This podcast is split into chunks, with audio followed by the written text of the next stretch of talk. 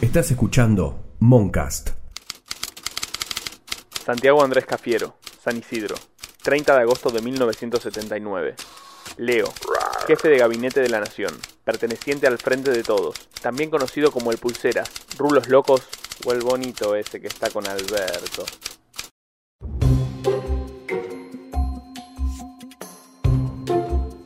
Bienvenidos, bienvenidas y bienvenides a ¿Quién te conoce? El podcast que te cuenta quién es quién en la escena política nacional.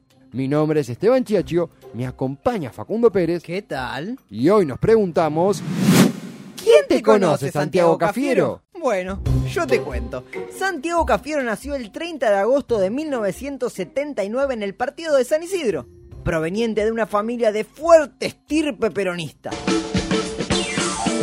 Juan Pablo Cafiero, ex embajador en el Vaticano, como Papucho. Mario Cafiero, ex diputado nacional, como El Tío. Y la participación especial de Antonio Cafiero, ex gobernador de la provincia de Buenos Aires, como El Nono. Estos son algunos de los integrantes de la familia Cafiero, ya que Antonio, que pensaba que la Argentina estaba algo despoblada, tuvo 10 hijos, 40 nietos y más de 20 bisnietos. A ver, Sabina, Honoria, Tránsito, Higinio, Ufano, Hilario, Jacinta, Régulo, Teodora, Teódulo, Tiburcio, Celso. En los 80 cursó la primaria en la escuela número 4 de San Isidro. Y durante los 90 sus estudios secundarios tomaron lugar en el Colegio Estrada. A la hora de elegir carrera, la herencia familiar no jugó un rol menor. Santiago decidió iniciar sus estudios en la carrera de Ciencia Política en la UBA, y su experiencia en dicha casa de estudios no pudo haber sido mejor. Porque ¿qué tuvo? Un diploma de honor, fue jefe de cátedra, no, se- no se le caía nunca el ciu guaraní. ¿Qué pasó? Mejor que eso. A la mierda. Conoció a Josefina, su actual esposa, una estudiante de comunicación a la cual conoció en los pasillos de la facultad.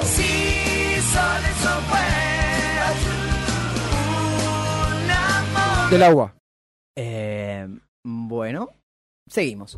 Durante esta etapa, más específicamente en el año 2000, Santiago Cafiero llevó a cabo una utopía. Eh, intentar salvar a la Argentina del colapso económico. No, no, no, no. Utopía se llamaba el equipo de fútbol que fundó Santiago, junto con amigos, en aquel año.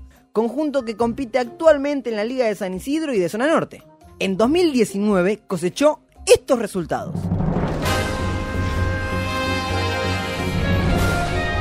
La primera fecha, Utopía perdió 4 a 2 ante Mercenarios. En la segunda jornada fue caída por 9 a 2 ante Reincidente. Reincidente fue la derrota, ya que le siguió una fuerte caída 8 a 1 frente a Suipacha. El milagro se dio la siguiente semana cuando venció por 5 a 3 a Todo Pasa. Todo pasa, entonces lo bueno dura poco. Y en la siguiente fecha la banda de Rudy le propinó un 9 a 1 en contra. Y el torneo lo cerraron a tono con su performance anterior en una derrota 7 a 3 ante Colgate y Columpiate.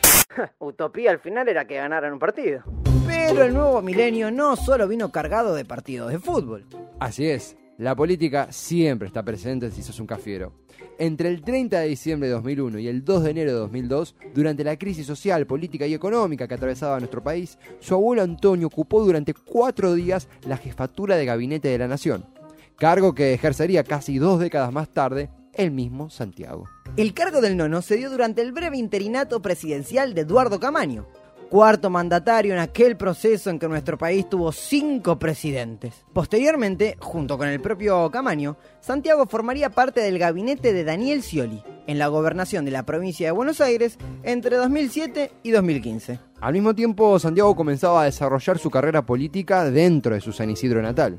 Fue electo concejal en 2009, así como también presidente del Partido Justicialista de aquel lugar, compitiendo aquella vez, curiosamente, contra el hermano de Malena Calmarini. De esta manera se preparó para lo que sería el primer gran desafío de su carrera. Ah, sí, sí, sí, yo también lo sé.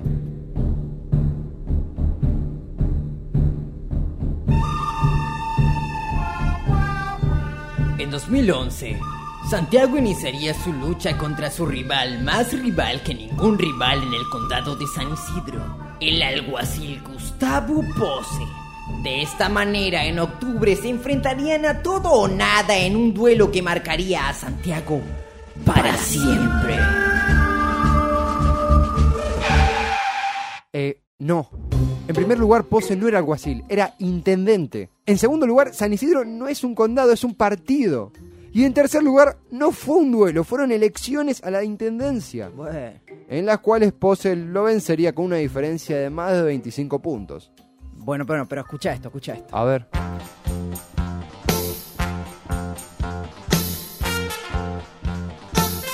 Nuestro protagonista, luego de esta dura derrota, tenía sed de venganza. Es por eso que juntó todo el ki del planeta de San Isidro y se emprendió en la aventura de enfrentar nuevamente al malvado Pose. No, no, no, no, no, no. ¿Qué? San Isidro tampoco es un planeta y no buscaba juntar ki, buscaba juntar votos. Porque en 2015 volvió a ser candidato a intendente del partido y nuevamente perdió contra Pose, que sí es malvado, pero ahora eso no importa.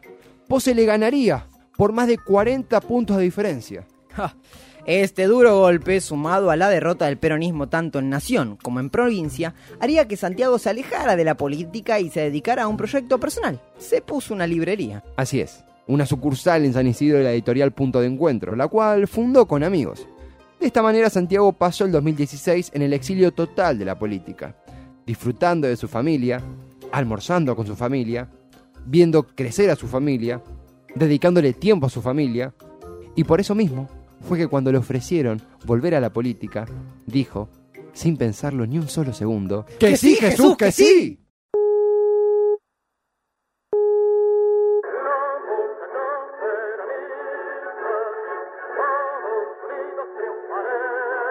Hola. Tomemos un café. Alberto Fernández lo llamó en 2017 y como es costumbre lo invitó a tomar un café para contarle la nueva idea que se tenía entre manos. Apoyar a Florencio Randazzo. No, eh, en serio, apoyar a Randazo. Florencio era candidato a senador en las legislativas del 17. Alberto y Santiago comenzaron a trabajar en su campaña, siendo nuestro protagonista candidato a senador suplente del Frente Randacista.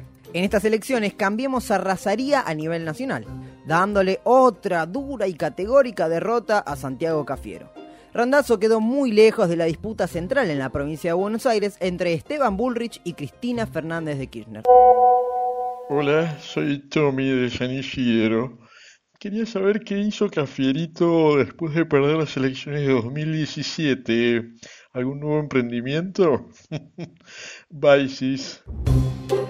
Lejos de irse a su casa a ver crecer a su familia, Santiago entendió que la unidad del peronismo era imprescindible para vencer a Macri. Y es por eso que, junto con Alberto Fernández, compuso un grupo de intelectuales peronistas que reunía a Santiago Cafiero, Logística y Planificación. Matías Culfas, Técnica y Movilidad. Cecilia Todesca, Investigación. Alberto Fernández, Caracterización. El grupo Callao, Think Tank, ¿Eh? Think Tank, ¿Sin saber una campana? Think Tank, ¿Qué sos, celíaco, sin tac? Think Tank. ¿Qué? Ese grupo de gente se dedicó a pensar, dialogar y tomar muchos cafés. La decisión era unir al peronismo y hacer un frente lo más grande posible que incluya a la expresidenta Cristina Fernández de Kirchner. Así es. De esta manera compusieron un frente que acabaría estando formado en agosto del 2019 por personalidades como estas. Pino Solanas, Victoria Donda, Cristina Fernández de Kirchner, Sergio Massa, el perro Dylan y Felipe Solá. Hola, me gustaría saber cómo fue que se enteró Santi de la programación de la fórmula Alberto Fernández, Cristina Fernández de Kirchner. ¿Fue por mail? ¿Fue por un palomo mensajero? Mi nombre es Nadia, de Aedo. Chao. Es una historia muy curiosa. ¿La vas a contar o te- Ah, ah, ah, sí, p- perdón.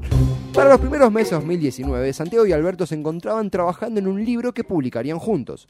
Entre asado y asado compartían ideas, debates y reflexiones, hasta que en uno de esos ágapes, Alberto le deslizó a nuestro protagonista que Cristina Fernández de Kirchner lo había convocado como candidato a la presidencia.